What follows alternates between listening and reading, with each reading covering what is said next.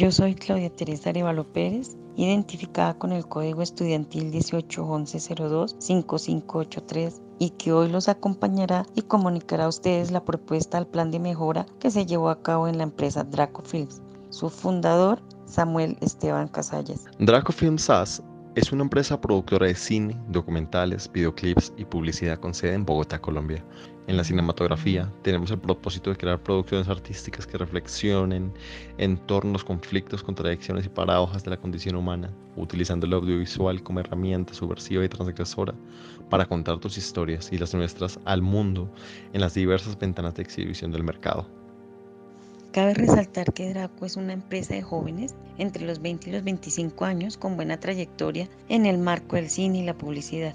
Sin embargo, como menciona Samuel, el conflicto y la condición humana no son aspectos que se alejen de ellos como cineastas, pues su trabajo se vincula profundamente con su interior y sin embargo esta condición del artista, tan arraigada a ellos, revela profundamente un común denominador, pues a causa del estrés y el ajetreo de lo que conlleva el universo audiovisual, incluyendo la presión de la creatividad, estos jóvenes en su gran mayoría de Dracofields están diagnosticados con trastornos de bipolaridad, ansiedad, depresión, ataques de pánico, lo cual también trataremos de mencionar en el plan de mejora, pues para que ellos puedan liberar su estrés.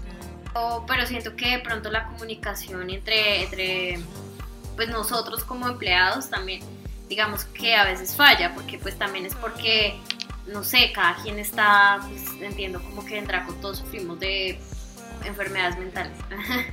Entonces, pues cada quien está como en sus vainas. Es aquí donde el plan de mejora de las comunicaciones se viene a implementar con mayor eficacia y posterior a la práctica de las actividades. Samuel nos cuenta cómo resultó. Yo creo que la comunicación en Draco ha venido pues eh, en un creciendo de mejoría desde que la practicante de psicología ingresó a la empresa, puesto que antes de, de, ella ingresar manejábamos unas diferentes estrategias de, de, comunicación, de pronto un poco menos asertivas por la misma mm, dinámica, digamos, juvenil que, que, se maneja en la empresa, aunque, aunque aprovechando las herramientas digitales que nos ofrece pues, la nueva era posmoderna, ¿no? Pero, ¿cuáles eran los inconvenientes desde un principio? En vez de poder buscar una manera de comunicarlo, vamos y lo hacemos, en el caso de las cosas. O sea, como estamos acostumbrados a llevarnos un poco pestado, entonces claro, hay gente que nos ve y dice, uy, se están, se están madreando. No, es que así es el trato de nosotros. Entonces, se pusieron en práctica las actividades que permitieron percibir las falencias del grupo. Un grupo que a pesar de que demostró conocerse, después de un breve juego de charadas, pues la comunicación no es del todo clara, ya que pues cada uno quiere dar su punto de vista. Me molesta la, la falta de, de, disciplina y rigor al momento de consumir conocimiento y aplicarlo en, un área determinada. Falta de poder decir las cosas, lo que está oculto, lo que se oye por el pasillo.